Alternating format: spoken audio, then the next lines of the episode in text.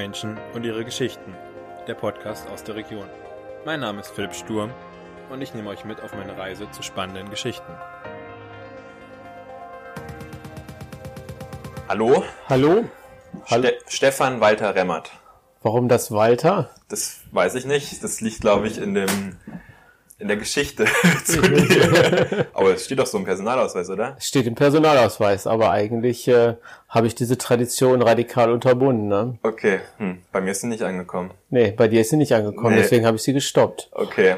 Oder ist besser Pfarrer Stefan Remmert Nee, Stefan Remmert ist besser. oder Papa? Das geht auch.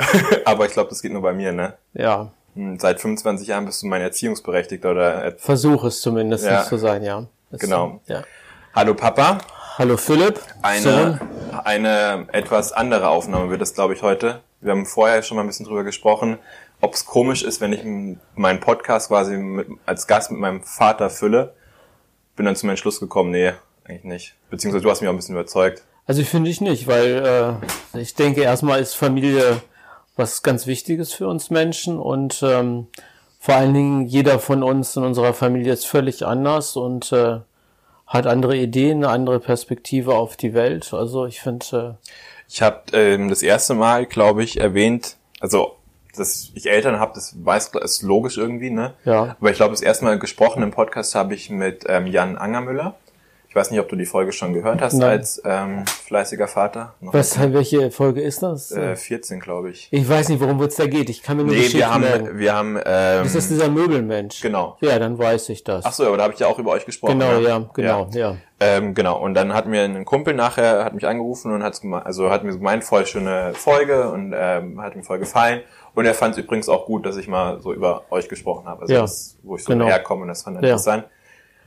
Und wir hatten ja, glaube ich, die ganze Zeit vorher schon ein bisschen mal gesprochen, ob das nicht cool wäre, wenn ich dich beziehungsweise Mama auch mal irgendwie im Podcast nehme, weil ich finde schon, jetzt unabhängig davon, dass ihr meine Eltern seid, aber auch als Persönlichkeit, habt ihr ja schon auch eine gewisse Strahlkraft, ohne dass es jetzt irgendwie ich, also hab, ist mir zumindest zumindest aufgef irgendwann mal aufgefallen, dass ihr als Person mit dem, was ihr macht und wie ihr das macht, weil ihr das auch alles ein bisschen anders macht, schon irgendwie wenn du das so sagst, dass wir das anders machen als andere oder einen kleinen Unterschied darin haben, ja, dann wird es so sein. okay, ich weiß keine Ahnung, aber vielleicht dann Aus, äh, Aufruf an die Hörer.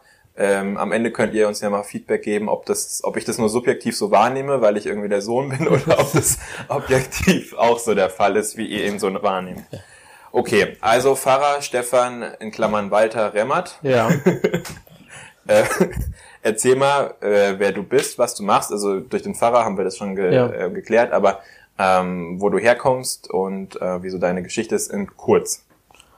also ich bin 53 Jahre, bin seit 25 Jahren mit Philipps Geburt Gemeindepfarrer, äh, komme aus dem Ruhrgebiet und bin seit 2000 in der kurischen Kirche hier, in, also in Hessen und seit 2008 in Hünfeld in der Rhön als einer der beiden Pfarrer. Okay, das war vielleicht ein bisschen zu kurz. Ja, Also gut. du bist in Nordrhein-Westfalen Geboren, ja, genau, im Ruhrgebiet, das ist ganz wichtig. Das, Für mich äh, ist das sehr wichtig. Ja, Das, ähm, die Leute, die dich kennen, also die ganzen Hühnfelder aus der Gemeinde, die wissen es auch. Das ist ja auch so ein großen Teil, ja. äh, Running Gag, glaube ich. ich glaube, wir standen mal irgendwann im Gottesdienst und da hast du auch irgendwie erzählt, dass du ähm, aus Nordrhein-Westfalen kommst, also es ist ein Ruhrgebiet quasi und ähm, ich meine, ich habe da irgendwie was gesagt, so ich weiß nicht, ob ihr es schon wusstet, aber Papa kommt aus dem Ruhrgebiet. Du legst da, sch- warum legst du da viel Wert drauf?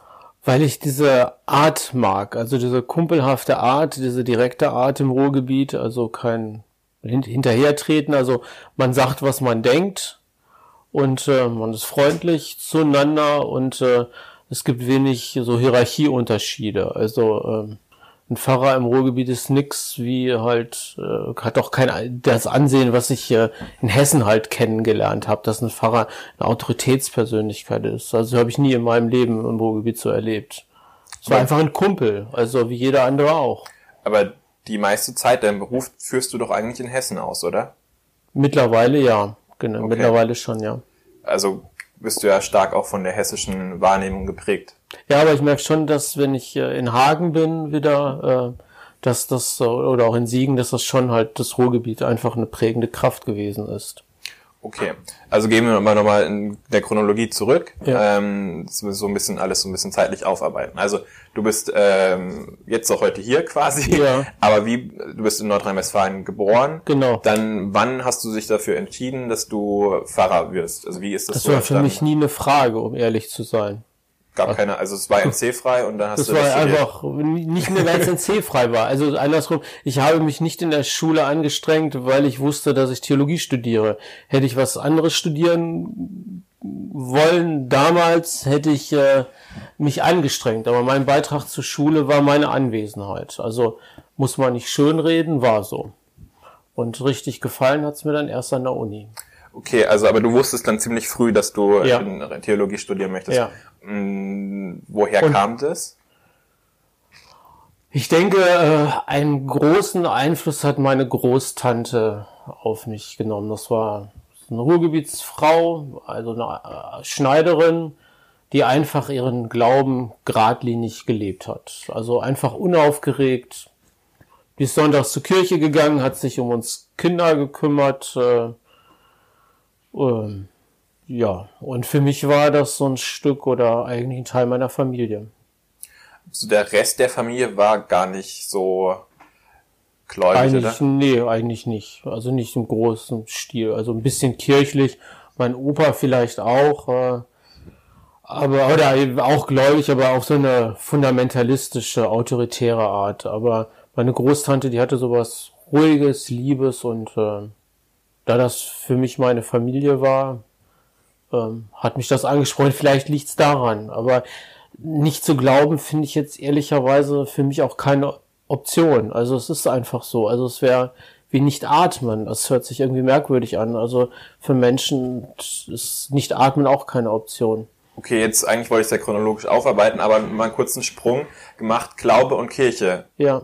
Ist es für dich irgendwie, für, gehört das notwendigerweise zusammen oder ist es auch, was man unterschiedlich trennen kann oder leben kann? Also was man, Habe ich lange gedacht, ähm, jetzt kommt so mein äh, philosophischer Einfluss. Es gibt einen bedeutenden äh, Religionssoziologen der Gegenwart, Hans Joas, der sagte, äh, für eine Lebensform, also Glaube ist ja eine Lebensform wie Sport treiben, wie ja, einen Beruf ausüben, gehören eben halt drei Dinge zusammen. Also erstmal äh, gewisse Überzeugungen, Glaubensüberzeugungen, dann äh, Praktiken, also man muss seine Überzeugung auch praktizieren, sonst ist es sinnbefreit. Also wenn ich sage, ich treibe, bin Sportler und treibe keinen Sport, wird jeder sagen, ähm, stimmt wohl nicht. Und das dritte ist, äh, dazu gehören Institutionen. Das heißt, wenn ich Sportler bin äh, und Leichtathletik mache, brauche ich eine Rennbahn und so brauche ich zum Glauben auch eine Kirche. Und die Funktion der Kirche ist äh, für mich dadurch definiert und auch aus der Tradition, dass sie eben halt diesen Glauben weitergibt. Also ihr Kern besteht in der Glaubensweitergabe. Also, dass Leute sagen, ich glaube, aber bin nicht in der Kirche oder in irgendeiner Kirche, das funktioniert nicht. Das ist so wie ein Dreibein, der nur auf zwei Beinen steht und das kippt bekanntlich um. weil ich führe genau die anderen Diskussionen. Also wenn ich mit meinem Freundeskreis mich so unterhalte und ich finde es irgendwie, also spannend, also beziehungsweise beim ersten Gespräch ist mir das dann erst so aufgefallen. Vorher hatten wir da irgendwie noch nie so drüber diskutiert gehabt. Und die sagen, ja klar, glauben die, aber Kirche ist für die irgendwie so abstrakt, so ganz weit weg, so weil irgendwie nicht zeitgemäß. Erstens, sagen wir so, war Glaube noch nie zeitgemäß. Ähm, also stand schon immer quer zu den Zeiten, wenn man das jetzt mal so ein bisschen provokant sein will, weil es auch eine, einen anderen Anspruch an das menschliche Leben hat. Äh, und äh, sag mal, wie will ich, will ich eine Sprache lernen als Kind, wenn ich nicht in einer Sprachgemeinschaft groß werde? Also, ähm, oder wie will ich, äh, äh, ja, du studierst BWL, wie will ich was studieren, wenn ich keine Uni habe, keine Lehrbücher? Das funktioniert einfach nicht. Und äh, wir tun, glaube ich, so seit, das kann man auch geistesgeschichtlich sagen, so äh, in der Neuzeit seit äh, ja, Descartes, also 17. Jahrhundert, also als ob wir isolierte Subjekte sind, die so durchs Weltall wabern und äh, Ihr, also als Kirche. nee, nicht als Kirche, sondern als Menschen, so ich, ich und meine Welt. Und, Okay. Und äh, diesen Gemeinschaftsbezug, der geht eben halt verloren. Aber letztendlich lebst du ja auch in einer Gemeinschaft. Du brauchst den Bäcker, du brauchst äh, den Schneider, du brauchst den Bauern, also wie auch immer. Also den Kfz-Mechaniker, wenn du Auto fährst. Also du bist, lebst immer in einer Gemeinschaft und äh, Kirche ist schlicht und ergreifend eine Gemeinschaft und kein Mensch ist fehlerfrei. Also ich meine, salopp gesagt, Idioten hast du überall. Ne? okay, also für dich gehört das schon definitiv zusammen. Also das eine funktioniert ohne das andere. Genau. Nicht. Und sag mal, das hat auch damit zu tun, dass, dass Gott sich immer an Menschen bindet. Also ich bin der Letzte, der fehlerfrei ist. Ja, aber ist es, äh, wenn Gott sich an Menschen bindet, bindet er sich dann auch automatisch an die Kirche? Ja, also, genau. Also Menschen, die Kirche. Weil die Kirche sind, wird doch gefüllt von Menschen. Ja, genau. Menschen, also eine Institution ist ja dadurch definiert, dass Menschen sich zusammenschließen. Also eine Ehe ist ja auch eine Institution. Da sagen zwei Menschen Ja zueinander und sagen, wir wollen gemeinsam durchs Leben gehen. Das ist auch eine Institution. Die braucht jetzt kein Gebäude oder so, sondern ist eine Zusammenkunft von Menschen. Sportverein ist auch eine Institution. Aber kann es dann vielleicht dadurch, dass meine Generation oder mein Umkreis es so wahrnimmt, dass Kirche Glaube da irgendwie einen Unterschied macht, ähm, dass die Kirche mit dem tatsächlichen Gebäude der Kirche äh, irgendwie verbunden wird und dass das da, dass dazu der Bezug halt fehlt. Ich denke, das hängt damit zusammen, dass Kirche versucht macht. Also wenn man von der Kirche spricht, spricht man hier in der Rhön meistens von der katholischen Kirche, ähm, die sich auch selbst als die Kirche versteht, wobei dann die evangelische Kirche nach ihren Grundsätzen aus Sicht der römisch-katholischen Kirche keine Kirche ist. Ähm, aber es geht, denke ich, um Macht. Also es gibt äh, auch in der Kirche, also auch in der evangelischen Kirche Menschen, die wollen Macht haben. Und ich denke, diese Macht äh, ist missbraucht worden oder äh, früher durch Bildung, weil Pfarrer eben halt mehr wussten als in Anführungszeichen das einfache Volk. Und die auch in den, der herrscht unter der Herrschaft der äh, Bischöfe standen oder äh, bis ins äh, 1818 diese Ehe von Thron und Altar, also antidemokratisch waren, immer dem König, mehr oder weniger höre ich jetzt ein bisschen grobschlächtig gesagt, aber es geht letztlich um Macht. Aber ich glaube oder für mich ist äh, eine Kirche nur eine dienende Kirche, sie hat eine Funktion. Also sie ist Trägerin und Überlieferung des Wortes Gottes. Und Gut, aber nicht, also sind dann bei dir die Menschen, also die Kirche sind die Menschen, also gar genau. nicht das Gebäude Nein, in dem genau. Sinne, sondern was man damit verbindet, genau. sondern die Menschen, die, die das Menschen, ausfüllen. Genau. Okay. Gut, ich glaube, weil das ist für viele, die sehen das halt wenn ich das so aus den Gesprächen raushöre, anders, nehmen die das anders wahr. Eher, eher so als, also als Machtinstitution, wie die Politik. Ja. Wobei in der Demokratie sind wir alle die Politik. Ja. Okay. Gut, haben wir den Sprung mal wieder nach vorne gemacht, jetzt springen wir wieder zurück. Du hast dich dann dafür entschieden, dass du Theologie studierst. Du hast in Göttingen Theologie studiert. Ja, aus, fast ausschließlich, ja. Fast, ich glaube, du warst ein, ein Semester, Semester in, in Marburg. Marburg ja. ja, genau. Okay. Aber fast ausschließlich in äh, Göttingen, Göttingen studiert. Genau. Hm. Da hast du deinen Abschluss quasi gemacht. Genau, in der Westfälischen Kirche, genau. Und dann bist du wieder zurück ins Ruhrgebiet gegangen. Genau. Mit Mama zusammen, ne? Mama, also Mama genau. hat auch in Göttingen genau. studiert gehabt. Genau, da kennengelernt, genau. Und ähm, dann erzähl mal, also, wie waren so die Anfänge als Pfarrer? Wie muss man sich das vorstellen? Was ist es für ein Beruf? Wie lernt man das? Das ist ja jetzt keine klassische Ausbildung, wie wenn ich jetzt eine Bankausbildung mache. Äh, so zweieinhalb Jahre irgendwie durchstrukturiert, so ganz mhm. mit Lehrbuch quasi. Ja gut, es, man lernt halt ein bisschen Gesprächsführung, man lernt halt, wie man eine Predigt aufbaut, wobei sich das auch, sag mal, im Laufe der Zeiten halt gewandelt hat, äh, wie Menschen hören, also wie man eben halt versucht, eine bestimmte Botschaft oder wie eine Bank eben halt ihr Produkt äh, ja an den Menschen zu bringen, aber jetzt nicht in dem Sinne, äh, dass man was verkaufen will, so verstehe ich zumindest Kirche, sondern in dem Sinne, dass es halt Menschen hilft äh, zu leben. Also um es mal ganz klassisch zu formulieren, was ist dein einziger Trost im Leben und im Sterben, dass ich Jesus Christus angehöre und er mein Heiland ist. Das ist so ein klassisches Bekenntnis und dieses diesen Trost halt zu vermitteln, Orientierung zu geben, äh, Menschen helfen zu leben und auch selbst leben lernen, ja. Okay. Also das ist quasi das Lehrbuch in Anführungszeichen, wenn man das so übertragen möchte. So würde ich es verstehen, ja. Okay, genau. und wie waren so dann die ersten Jahre bei dir? Ja gut, ich komme aus einer Ruhrgebietsgemeinde mit oder bin in Henneptal äh, oder in Oberbau habe ich angefangen, ja. Also ähm, du hast in Oberbauer angefangen. Ich habe meine erste Predigt in Oberbauer gehalten. Da wo du auch aufgewachsen bist. Ja, da wo ich auch aufgewachsen bin. Ja. Ist es eigentlich komisch dann, Nee, wenn du vor, also äh, wenn ich jetzt, ich weiß nicht, wie das damals war, aber wenn ich heute in die Kirche gucke und vor zehn Jahren in die Kirche gucke, wo ich Konfirmation gemacht habe, Ja. es sind immer noch die gleichen Leute, die da drinnen sitzen. Genau, die fand So, das wird sich über zehn Jahre, also über 20 Jahre ja auch nicht wirklich äh, geändert haben. Ja. Also werden die den kleinen Stefan kennen gehabt haben, der Ja. auf der Straße rumgetobt hat und da irgendwie im Wald gespielt hat und was weiß Genau. ich. Und dann den Stefan, der da auf einmal vorne steht und die Predigt hält. Ja, genau. Aber es war nicht komisch, auch für die Leute nicht. Also äh, fanden es irgendwie schön. Also haben sich einfach gefreut.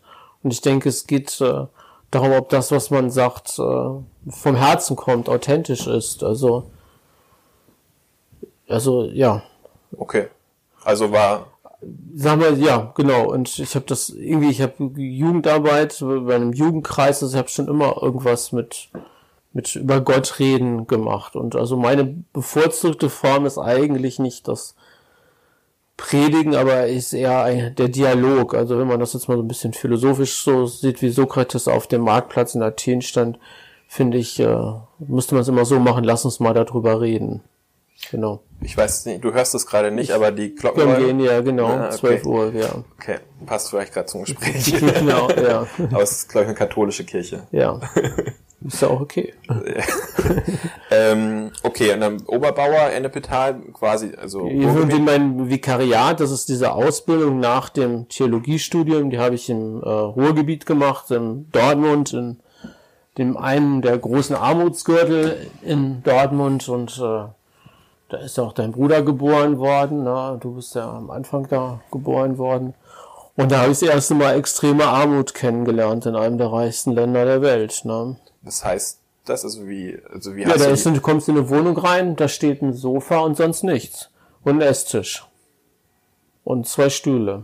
und was ist dann da deine Aufgabe, beziehungsweise was machst du dann da? Da war es soziale Arbeit. Also ich denke, ähm, äh, also was diese Gemeinde da in Dortmund Nette gemacht hat, war, nannte sich damals gemeinwesenbezogene Arbeit, also Menschen bei ihren Fähigkeiten ansprechen, ihnen äh, also Mut machen, ihre Fähigkeiten zu entdecken. Und jeder hat Fähigkeiten, diese Fähigkeiten halt zu entwickeln. Und äh, sag mal, in diesen Milieus ist es ja erstmal ein großes Selbstwertproblem, also sozusagen, also diese, was man heute glaube ich Selbstwirksamkeit nennt, das zu stärken, ja, dann äh, soziale Kompetenz, also schlicht und ergreifend, ich lasse den anderen ausreden oder man isst mal zusammen oder diese ganz normal, also die wir als normale Fähigkeiten bezeichnen, ja, und dann halt auch Bildung, ne? Und äh, bei Arbeitgebern vorsprechen und, Und dann begleit, also hast du dann quasi begleitet. sowas, ja, so genau, so eine soziale Arbeit. Also im Ruhrgebiet war es da soziale Arbeit, genau. Hat dich das geprägt? Das hat meine Sommerwelt, weiß ich nicht. Also, ähm, also ich finde schon, dass äh, Glaube auch viel mit Bildung und mit Selberdenken zu tun hat. Äh, also das ist typisch evangelisch, man ist zum Selberdenken genötigt. Also klingt jetzt ein bisschen provokant, aber man muss schon also sich mit den, den Dingen auseinandersetzen und eine eigene Meinung bilden. Also man kann jetzt nicht sagen, also die Kirche sagt oder der Bischof, jetzt haben wir eine Bischöfin, die Bischöfin, man kann nicht irgendwie eine Meinung übernehmen, sondern man muss sich eine eigene Meinung bilden. Das heißt aber, ich muss Bildung haben. Das heißt, ich muss äh, wissen, wovon ich rede. Aber das wäre es dann eigentlich nicht eure Aufgabe, auch als Pfarrer oder als Kirche, also jetzt nicht als Kirche das Gebäude, wo man sonntags Ja, einmal genau. steht, sondern als Kirche, als Institution, so wie wir das vorher definiert haben, ähm, das dann auch tatsächlich zu begleiten und zu fördern. Und wenn ich Mache jetzt ich aber, ja. Würde ich schon sagen, ja. aber jetzt bei dir weiß ich's so oder bekommst mit, aber wobei auch jetzt nicht so komplett durchgezogen. Wenn du überlegst, du bist in der Grundschule, da machst du erste, zweite Klasse oder bis zur vierten Klasse irgendwie Religionsunterricht. Ja. Danach, aber da, also als Pfarrer, ne? Ja gut, ja, wenn du Religionsunterricht gibst, ja. auf der weiterführenden Schule. Ja, aber der wird ja, ich glaube, Hünfeld wurde der von den Pfarrern äh, gut Ja, und von Religionslehrern, ja, genau. Okay, also aber dann gehören Religionslehrer auch irgendwie mit dazu. So der, Ja, eigentlich ja. Okay. Aber gehört zur Bildung nicht einfach auch nur irgendwie die Bibel so zu analysieren und irgendwie da so auf diese ganze kirchliche Entwicklung einzugehen, sondern vielmehr auch irgendwie so rechts und links, was dazugehört, wie so insgesamt so eine Gesellschaft sich entwickelt hat. Weil das ist ja das, was mir zumindest im Religionsunterricht, wenn ich das jetzt so aus der Retrospektive betrachte, gefehlt hat. Ja, hat mir auch gefehlt und ich denke, äh, hat mir auch gefehlt, aber ich sehe es halt komplett anders. Also ich denke, die Bibel, wenn man es jetzt so will, diese Texte gehören halt mitten ins Leben und müssen sich sozusagen in der Bank bewähren, vom Hochofen, unter Tage, einer Maschine. Also das, was mich halt geprägt hat. Eine Bank natürlich nicht, aber äh, Maschine, wenn ich Geld haben wollte, musste ich halt arbeiten. Äh, so war das halt. Acht Stunden Industrieakkord ist dann, da muss ich das bewähren, ja, klar. Und ich denke, der Fehler ist, dass man Religion isoliert. Und das äh, ist ein großer Fehler. Was nützt mir das, was ich äh, sozusagen nur äh, punktuell halt habe, was nicht mich beim meinem Leben begleitet. Das ist ähm, nächste Woche, also deine Folge kommt in drei Wochen raus. Ja. Und nächste Woche kommt eine Folge mit Dr. Matthias Klum raus. Matthias ist Zahnarzt in äh, Bad Neustadt. Ja. Und ähm, er erzählt auch, wie er, also jetzt halt in der Medizin, im medizinischen Bereich, aber wie er auch fachübergreifend quasi sehr profitiert, beziehungsweise wie die, die ähm, die Fachrichtung von den unterschiedlichen Perspektiven und Ansätzen und so weiter und so fort äh, halt profitieren. Zum Beispiel erzählt er, dass der Zahn, wenn man jetzt aufeinander auf quasi zubeißt, Ja. ähm, da ist, keine Ahnung, ob ich das jetzt richtig Nackenband, ja. Genau, irgendwie hinten ist Nackenband. Genau. Äh, und wenn man jetzt einen Schiefbiss hat, ist der quasi der Nacken oder die, hinten die Muskulatur damit beschäftigt, auszugleichen. Genau, und zieht bis zur Wirbelsäule runter. Genau, und dadurch, wenn du jetzt zum Beispiel ähm, Golfspieler bist oder sowas, hast du eine ganz andere Streuung beim Schlag. Und das heißt, einfach eine bisschen eine Gradigung am, im Gebiss Ja. führt dazu, dass du bei einer Armbewegung quasi einen sauberen Schlag machst. Genau. Und so spielt das ja zusammen. Und wenn, man, wenn ich das jetzt übersetzen würde auf die Kirche, müsstet ihr doch dann eigentlich immer, also das heißt ihr, aber die Kirche müsste doch dann äh, sich so positionieren und immer auch diese Zeiten quasi, ähm, sich an die Zeiten quasi anpassen, beziehungsweise ihre Texte so übersetzen, dass es halt greifbar verständlich für die ist und nicht so in einem alten Deutsch so abstrakt Ja, dargestellt wird. klar. Natürlich, ja. Aber- genau so sehe ich das, ja. Also ich sag mal, was ich auch interessant finde, ist so die Arbeiterpriesterbewegung aus Frankreich, also so äh, als Malocher unter Malochern und da einfach seinen Glauben leben. Finde ich eine sehr, Ist das eine aktuelle Bewegung, eine ältere nee, ist Bewegung? eine ältere Bewegung aus den 50er Jahren, genau. Was würdest du heute für eine Bewegung feststellen in der Kirche? Oder also eher eine Bewegung weg von der Kirche, oder? Oder vom Ja, Glauben? aber so, ich denke, die Gesellschaft, äh, also soziologisch, äh, es gibt diese berühmte Freiburger Studie, also wir werden eine Minderheitenkirche, ein Drittel evangelisch, ein Drittel katholisch, ein Drittel konfessionslos. Vielleicht beschleunigt sich das jetzt durch Corona, äh, weil wo kann man einsparen? Das macht man dann bei den Kirchensteuern, wenn einem dieser, äh, der Glaube nichts bedeutet. Also wie gesagt, ich glaube nicht, dass Glaube ohne Kirche geht. So sage ich auch ganz äh, Ist die ja. Kirche nicht sogar auch ein enorm großer Arbeitgeber? Ist ein enorm großer Arbeitgeber, die Diakonie, ja. Also beziehungsweise bei den Katholiken, also jetzt in der Rhön, die Caritas, ja, genau, ja. die ganzen ähm, Genau, Altenheime und Kirche, so weiter. genau. die, Ähm, Hm, ähm, sind im sozialen Bereich, ja. ja. Genau. Aber äh, so läuft da ja was schon ein bisschen was verkehrt, oder? Weiß ich, also sagen wir, also ich maße mir das mittlerweile nicht an. Also, äh, also, also für mich läuft's verkehrt. Also für mich hat Glaube wirklich was damit zu tun. äh, Ich weiß nicht, das musst du ja als Sohn beurteilen, ob dein Vater den idealen Näherungsweise nahe gekommen ist oder nachgestrebt hat. Das ist ja eine Bewertungsfrage. Also sagen wir, ich würde heute nicht mehr, also sagen wir, meine Sicht ist eben halt die, dass Glaube mitten ins Leben gehört. Und äh, sagen wir, es gibt in Zeiten der Verunsicherung, das Corona auch, es gibt einfache Antworten, gibt es auch unter Theologen. Ähm, aber ich glaube, dass das Leben ziemlich komplex ist und dass man manchmal auch sagen muss, man, ich weiß es nicht. Und auch immer mit Unsicherheit und Zweifeln behaftet ist. Ähm, und das ist halt ein bisschen schwieriger zu leben. Und äh, es gibt eben halt, wenn eine Sache kompliziert ist, entweder man dann greift man gern zu so Schwarz-Weiß-Mustern und das, glaube ich, äh, ist falsch. Aber kannst dann, wenn also, eine, also wenn die Welt immer komplexer wird, also Ja. sie wird immer schnelllebiger, sie wird immer irgendwie vielfältiger, was ja auch irgendwie toll ist, dadurch hast du viel mehr, ja. also die Gesellschaft sich viel, also kann sich viel mehr äh, ausleben, äh, gestalten und sich selber irgendwie verwirklichen. Also es gibt ja nicht nur noch ein paar Berufsbilder, weil wenn wir uns jetzt mal auf den Arbeitsmarkt ja, übersetzen, sondern es gibt ganz, ganz viele unterschiedliche, tolle, spannende Berufsfelder, die man halt irgendwie machen kann. Ja. Äh, was wie gesagt aber dann darin mündet, dass äh, die Welt einfach komplexer wird und es auch für viele dann einfach nicht mehr so verständlich ist. Ja. Und findet dann die Kirche nicht die richtigen Antworten dafür.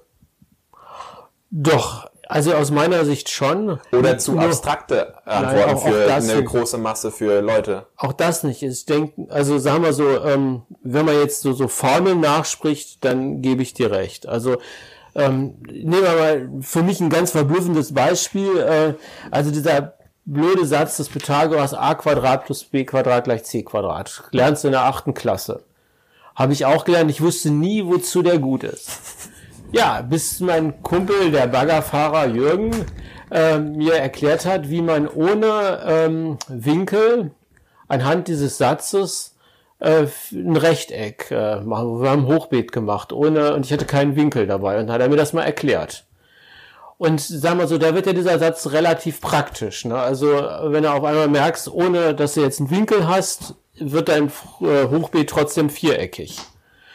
Und sagen wir, diese abstrakten Formeln müssen halt umgesetzt werden und das macht eben halt Arbeit. Also ähm, und ich denke, manche ähm, scheuen diese Arbeit, dieses, auch dieses Selberdenken, aber oder ist es wie beim Sport? Also die Pfarrer meinst du jetzt, oder? Ja, auch die Leute, die die Botschaft hören. Also nicht die Pfarrer, sondern alle Christen sozusagen. Also Glaube macht auch Arbeit. Also Glaube zwingt halt auch, äh, sich täglich äh, diesen Texten zu stellen, sich mit denen auseinanderzusetzen, sich von ihnen auch kritisieren zu lassen. Und ich meine, wie gerne lasse ich mich kritisieren, wo ich doch immer recht habe. Ne? Das weißt du ja nun aus unserer familiären Situation. Ne? Wenn jemand recht hat, dann Dann du, ich. ja. ja. Also, und das macht einfach Mühe. Und es gibt eben halt nicht die Antwort, sondern es gibt mehrere Antworten. Du hast deine, du hast meine und du weißt, wie oft wir uns, wenn wir zusammen sind, streiten und trotzdem kriegen wir eine Lösung hin, weil wir unterschiedliche Ansichten haben und darüber diskutieren. Und das, dieser Prozess der Willensbildung, wenn man das jetzt mal so nimmt, der macht halt Mühe und der Auseinandersetzung. Das setzt halt Respekt vor dem anderen voraus und auch die Fähigkeiten zuzuhören. Und die meisten Menschen reden halt gerne. Ähm, und hören sich selber immer gerne und meinen, dass sie recht haben. Und äh, das, glaube ich, unterläuft das Evangelium. Okay. Spannend. Gehen wir zurück in die Zeitreihe. Ja. Ähm, du bist dann, hast dein, wie hieß das, das äh, Theologiestudium, Vikariat? Vikariat. Also ähm, hast du dann quasi in Oberbauer fertig gemacht? Nein, in Dortmund. in Dortmund, sorry, Genau. äh, ähm, wo du dann das erste Mal Armut Ja. quasi äh, so richtig gespürt hast Ja, ja. Und oder wahrgenommen. Ne? Ja, genau. Also Und- ich wirklich erlebt habe, Ja. also wie Menschen nichts haben. Und dann bist du über Stationen nach Hessen gekommen. Genau. Ich bin gefragt worden, ob ich in Hessen arbeiten will und da die Westfälische Kirche Personal abgebaut hat, äh, bin ich dann nach Hessen äh, 2000 nach Kerstenhausen, äh, Niederaula gekommen, ja, auf zwei Dörfer, genau. Und ähm, was hat Kerstenhausen für, also das war ja dann eigentlich genau das Gegenteil. Also ich, ich weiß, da waren noch zwei, drei Stationen dazwischen, Ja, zwischen genau. Dortmund und Ja. äh, Kerstenhausen. Da war Ja. Plettenberg, Hering, glaube ich. Ja, ne? ja, genau. Ähm, und dann Kerstenhausen. Ja. Aber jetzt mal nehm- überspringen wir, weil ich glaube, Plettenberg und Hering waren wir nicht allzu lang, oder? In Plettenberg waren wir zwei Jahre, da habe ich meine äh, Anerkennungszeit sozusagen gemacht, ja. Und Hering? Da war ich Schulverein, ja. Hm. Ein Jahr da, lang, Genau, okay. Miriam, Aber- Mama, dein, deine Mutter Miriam, eine Kanzlei abgewickelt, genau. Ja. Hm. Ähm, und dann Kerstenhausen wäre quasi so der Ja. nächste Ja. Meilenstein, wo man quasi Ja, genau. Hm. für dich auch so Entwicklungszeit Ja, gewesen ist, oder? ja, genau. Hm. Und wie hast du dann jetzt Kerstenhausen, ich weiß nicht, wie viele Einwohner haben die? 1000? 1500? 1200, ne? 1200? Genau, war eine Dreiviertelstelle. Und dann kommst du aus Dortmund, quasi das letzte Mal, also da so als eine Kleinstadt ins Dorf, genau.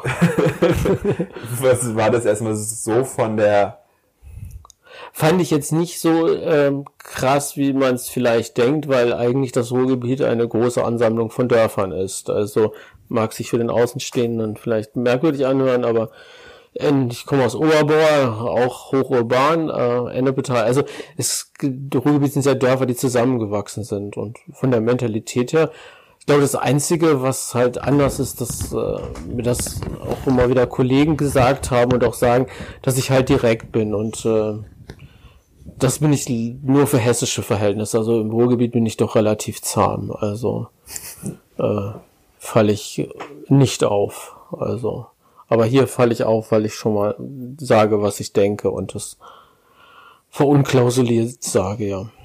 Und, also war eher so diese, diese, dieses Direktsein quasi so, dass die größte Herausforderung in Kersmenhausen, beziehungsweise das, was dir so aufgefallen ist. Aber was hat es, wenn du überlegst, ähm, in Dortmund eher wirklich so in, in, in einem sozialen schwierigen Bereich, Ja. Umfeld zu wohnen und jetzt ist Kersmenhausen als Dorf ist ja eher so, da läuft's, ne, so, das ist so irgendwie unaufgeregt. Nee, genau, das oder eben nicht. Es läuft überall nicht. Also wenn du hinter die Fassaden guckst, ist, haben Menschen immer dieselben Probleme. Und ähm, ja, also das würde ich sagen, der Unterschied ist vielleicht von der Fassade. Also dass du halt im Ruhrgebiet äh, eine andere äh, Struktur hast. Aber jetzt äh, vom Leben her, also von dem, was Menschsein ausmacht, ist es genau Also das. waren die ähnliche Fragen, also Genau. wenn man es runterbricht. quasi. Genau, genau. Okay. Also konntest du davon, dadurch, dass du so ein, ich, ist schwierig, aber so eine Extreme erlebt hast, kann man das so sagen? Ich weiß nicht, wie man Ja gut, wenn man, weiß ich nicht, also ich besserer hab, kenn Begriff das, dafür ich ein. kenne das halt nicht anders. Ich weiß nicht, also wie das nicht ist, wenn man nicht weiß, wie es ist, arm zu sein, Ja. das zu erleben. Also ich habe keine Ahnung. Aber das hat dir schon, also oder der Umgang in Dortmund hat dir dann auch für Kersmenhausen enorm viel geholfen. Genau.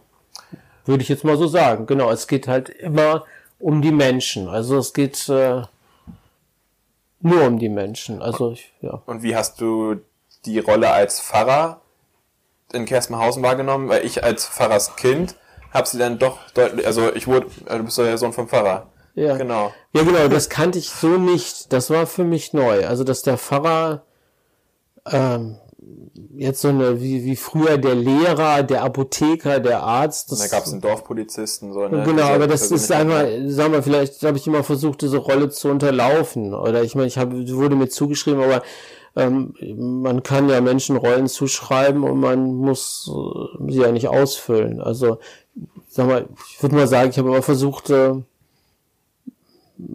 ja, wie halt so klingt so abgedroschen, nah bei den Menschen zu sein, aber nie jetzt, ich, ich habe genauso wenig Ahnung von vielen Dingen wie alle anderen auch und stehe vor denselben Problemen und versuche eben halt aus meiner Perspektive, oder beziehungsweise nicht aus meiner Perspektive, aus der Perspektive ähm, der Jesus Christus Geschichte halt eine Antwort zu geben und die immer sozusagen als Orientierungsmöglichkeit ins Gespräch einzubringen. So würde ich das beschreiben. Also hast du da insgesamt eine, höhere oder stärkere Aufmerksamkeit auf deine Rolle, die der, das Bild eines Fahrers mit sich bringt, in Kerstenhausen erlebt? Genau, ja, und das habe ich äh, ja nicht so richtig erfüllt. Also unser Auto ist ja durchs ganze Dorf gegangen mit dem Hänger einschließlich, ne, falls du dich noch dran erinnerst. Oder ich bin dauernd mit dem Fahrrad gefahren, was auch nicht standesgemäß war und so. Also, Oder was hat unseren äh, Nachbarn äh, gesagt? Ähm, da geht er mit drei Hunden, drei, Zwei- ja. Hunden joggen und ein Kind noch im Arm. genau, Quasi ja, genau, dann, genau, ja. Ja. Also ich, aber ich sag mal so, ich habe es nicht anders. Genau, das, das ist eben halt Ruhrgebiet ist es scheißegal, was du machst. Hauptsache du bist ein netter Mensch. Klingt jetzt ein bisschen, ab, aber ich meine, und vielleicht sollten Christen einfach nette Menschen sein, den anderen zuhören, sie achten, respektieren und ihnen helfen, wo sie können.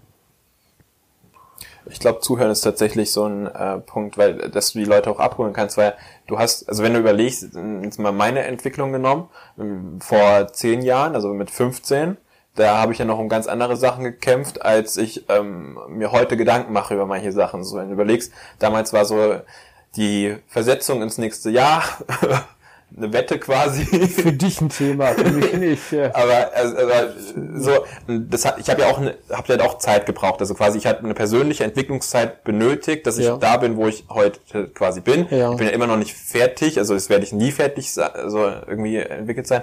Aber trotzdem musste ich ja quasi, wenn ich das jetzt mal mit Katharina und Benedikt, also meinen Geschwistern, deinen zwei anderen Kindern ähm, vergleiche, Benedikt brauchte einen anderen Punkt, zum, also musste anders abgeholt werden oder gar nicht quasi, ähm, damit er sich entwickelt.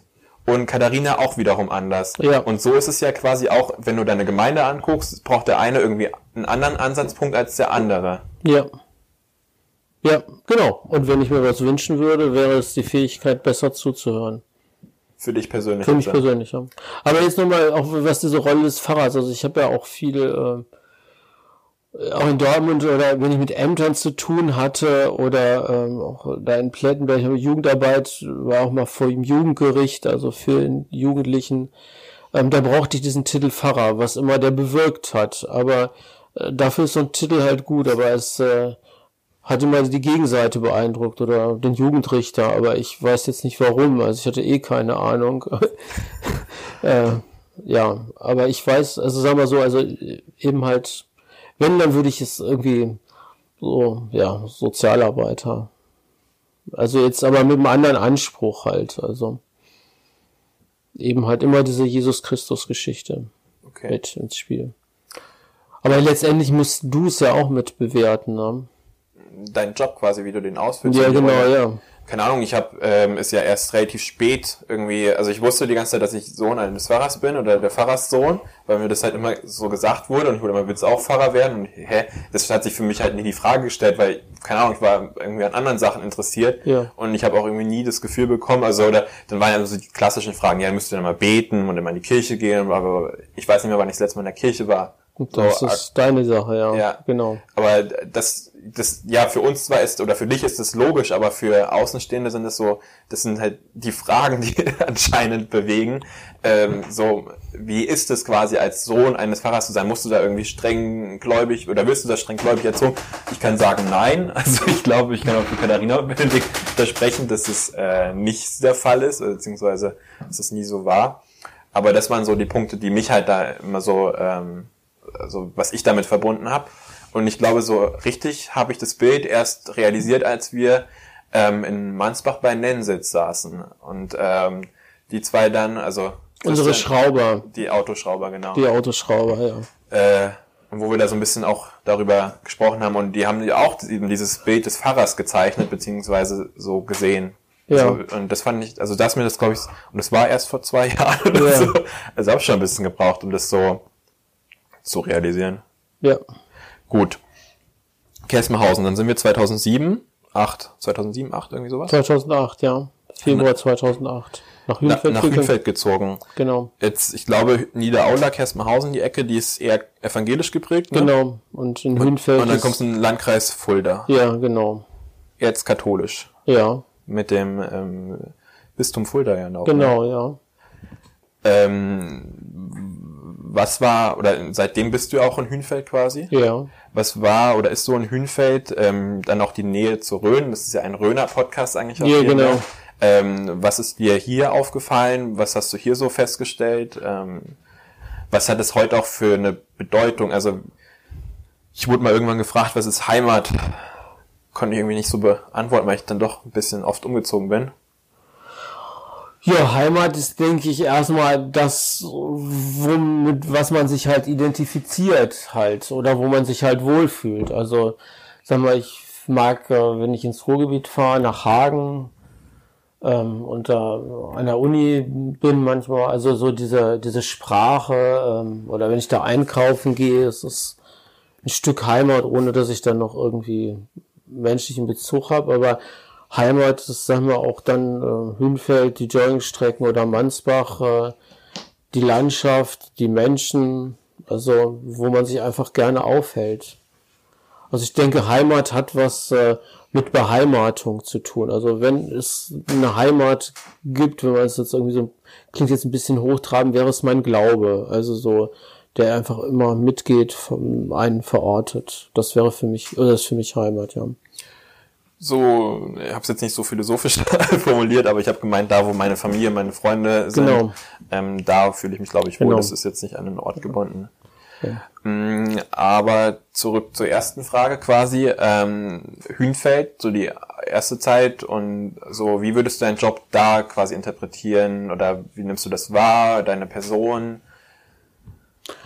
Hat Also sich da sag mal so- Bild noch mal was geändert? Bitte? Hat sich da vom Bild noch mal was geändert? Also was mir mittlerweile wichtiger ist, ist die Arbeit mit und für Kindern und halt auch mit und für Konfirmanden, auch wenn das durch den Missbrauch, Kindesmissbrauch äh, ähm, einer Kirche, die ja dadurch sehr in die Schlagzeilen kommt, ein, ein bestimmtes Nuance bekommen hat. Aber ich merke, also mir hat in meiner Kindheit und Jugend mein Glaube einen starken Halt gegeben, weil ich aus einer nicht so guten Familie vielleicht äh, finanziell schon, aber aus anderen Gründen nicht äh, komme. Und es hat mir Halt und Orientierung gegeben und diesen Halt und Orientierung möchte ich gerne weitergeben. Also das ist mir sehr wichtig und äh, also ich versuche das Gespräch zu suchen. Also ähm, oder auch, sagen wir, im Konfirmandenunterricht haben wir auch schon mal eine Stunde über die Krankenversicherung diskutiert. Äh, das fragt man sich, was hat das mit Religion zu tun? Ja, äh, gehört eben halt auch dazu, ne? Eine gute Wie alt sind die im Krankenversicherung. Konfi-Unterricht? 14, 15? 14.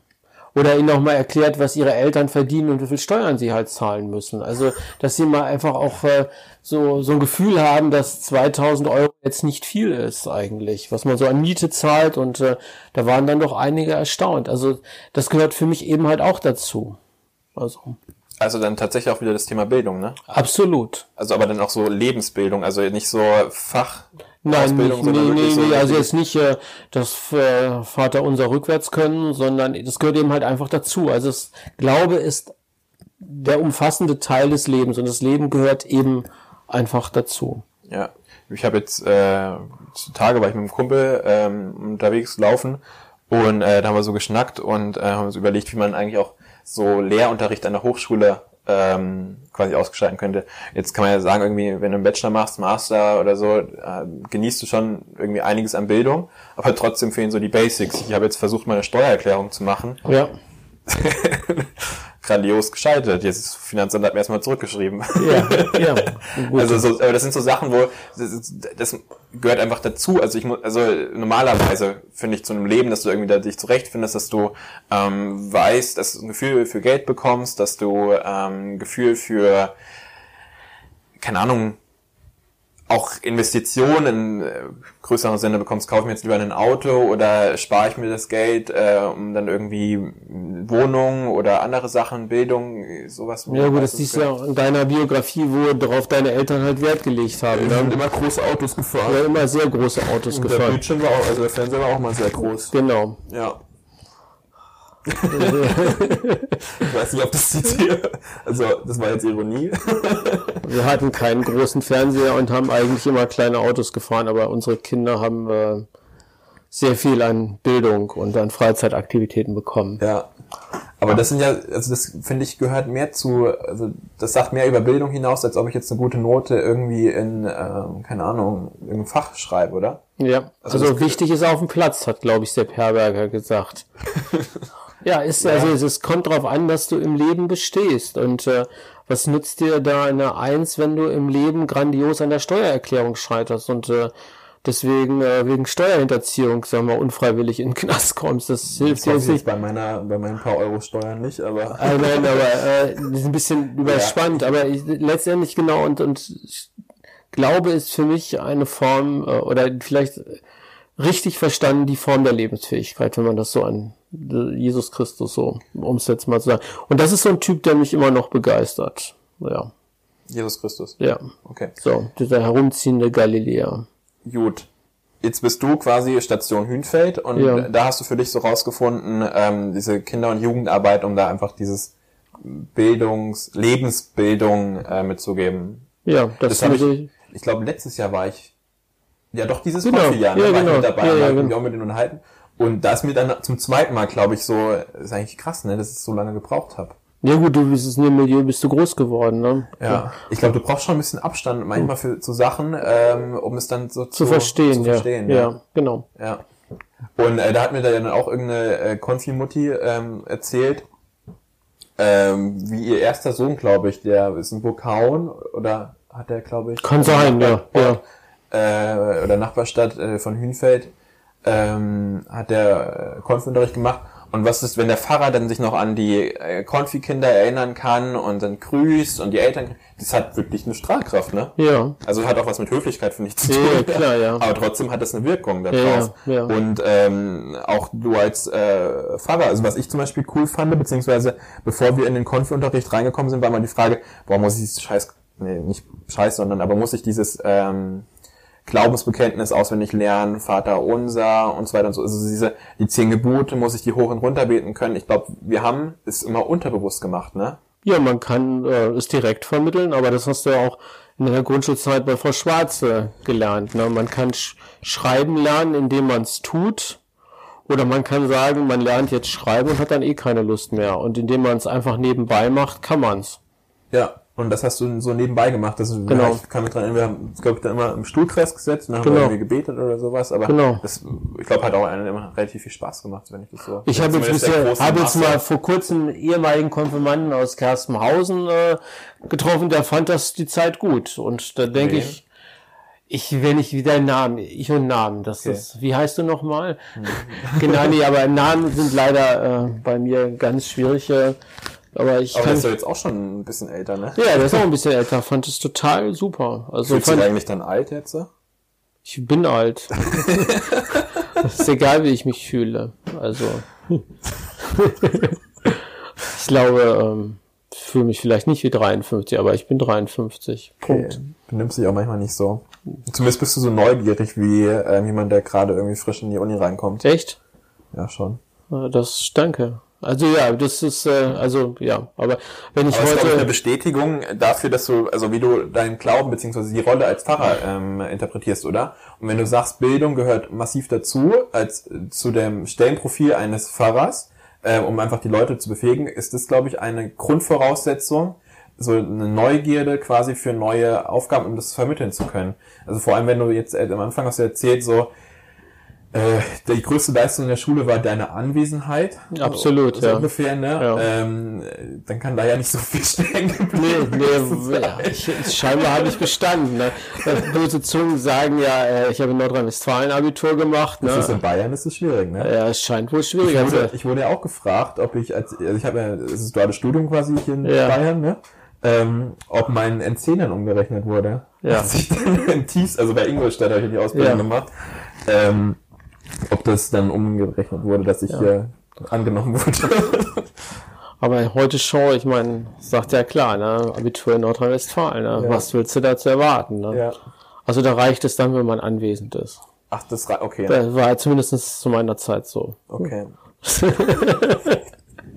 nee, äh, aber ich, also da, ich, deswegen, ich glaube, das passt dann schon vom Gesamtbild, wenn man sich das so anguckt, ähm, ganz gut zusammen. Also, weil nur durch so eine äh, Neugierde quasi, also eine, Ja. eine positive Neugierde, jetzt nicht irgendwie so, was hat der Nachbar gemacht, was macht die und so. Nee, das sondern- interessiert mich nicht. Also das, hat- tatsächlich, das habe ich auch irgendwann mal drüber nachgedacht. Wir haben nie drüber gesprochen, was der Nachbar gemacht hat, ne? Das, wenn er mich in Ruhe lässt, ist es Wir haben egal. jetzt immer gehört, was die Nachbarn über uns gesagt haben. Ja, Äh, aber mich hat das eigentlich nicht interessiert. nee. Ja, mir hat's bis heute noch nicht. Ja, aber so. so ein, so ein aufrichtiges Interesse an irgendwelchen. Also was Menschen machen und was sie bewegt, das denke ich schon, dass ich das. das ist selber zuhören, oder? Ja, genau, das ist Zuhören. Aber das ist jetzt nicht so, was weiß ich, der hat jetzt ein neues Auto oder äh, wie, wie gut die Kinder sind oder wie schlecht oder was weiß Dann ich. müsste man wieder seine Hecke schneiden. Das ist äh, Das haben auch immer äh, Scoopies für uns gemacht, ne, in Kerstenhausen, oder? ja aus lauter Verzweiflung, aber dafür haben sie den Hänger gekriegt. Deswegen durften wir doch nicht mit unserem Auto fahren. Also ich meine, eine Hand wäscht die andere. So ist das. Ja. Okay, ähm, jetzt nochmal letzte Frage, die Rhön. Jetzt bist du aus Nordrhein-Westfalen, Ja. aus dem Ruhrgebiet, Ja. Äh, in die Rhön gekommen. Was Ja. bedeutet, also bedeutet dir das ja eigentlich? Hat das eine Bedeutung für dich? Auch, also eine emotionale, Also mittlerweile ist es Heimat geworden, so diese Kargheit oder auch diese diese Kargheit. Ja, ich bin diese jetzt gerade über schönen, Rhön- diese schönen, saftigen grünen Wiesen mit den Ja. Wäldern und den Ja, Wäldern ja oben hoch. Ja, ja, doch, ist ja, die Rhön war eine arme, ja, Rhön war eine arme Gegend, ist ja auch, äh, ein, war ja, also früher war bis dato, bis in den letzten Jahrzehnten ja auch strukturschwach, aber es ist anders, also es ist einfach grün, lebendig, diese, und was ich, sag mal, auch neu verstanden habe, ist, äh, also, diese Lokalität von Heimat. Also nach Kersten, von Kerstenhausen nach Mengshausen sind drei Kilometer, aber man ist eben halt Kerstenhäuser, diese, dieses Abgrenzungsbedürfnis. Äh, irgendwie kann ich zu Mengshausen. Das kann ich verstehen, wenn Dörfer sich abgrenzen, aber letztendlich, äh, wenn das positiv gefüllt wäre, also nicht nur so abgrenzen, sondern eher positiv besetzt. Äh, Ja. Und dann auch über die Dorfgrenzen zusammenarbeiten. Ähm, Das fände ich schön, aber das ist, sag mal, hat auch viel Positives, so auch diese Da habe Landeskirche. ich, da hab ich einen, äh, muss nochmal mit Einschub machen und Werbung für eine andere Folge, beziehungsweise für die Folge habe ich schon Werbung gemacht heute. Habe ich auch mit Jan drüber gesprochen. Ich weiß nicht, ob du dich dran erinnerst. Ja, Jetzt ist das der Möbelmensch, wir müssen Das die ist der Geschichte. Möbelmensch, ja, ich kenne nur die auch Geschichte. wirklich an die, Versa also an die äh, Aussage über das Thema, wo wir darüber gesprochen Ja, haben. ja, äh, genau, ja. wir- Der war ja Pilgern, ne, genau. Ja, Nee, das meine ich gar nicht, so. sondern ähm, dass er ähm, sagt so, also hier gibt's ja, in, wenn du Rhön-Grabfeld jetzt nimmst, es gibt äh, als Stadt, es Hm. gibt Bad Neustadt, das ist die Kreisstadt, glaube ich, und es gibt ähm, Bad Königshofen, so, das sind die Ja. größeren Ortschaften. Ja. Hast noch Bischofsheim, Ostheim ist auch irgendwie eine Stadt und so. ja. Aber einfach mal Bad Königshofen, Meristadt, Bad Neustadt.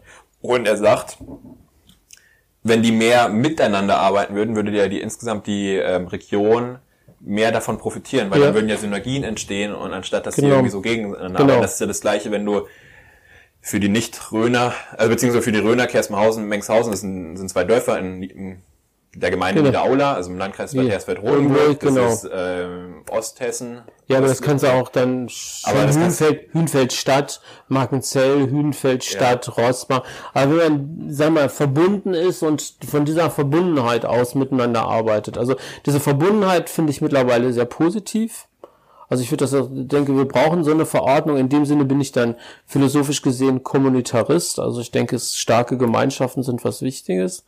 Aber die dürfen sich halt nicht abkapseln, sondern sie müssen halt kooperieren. Genau.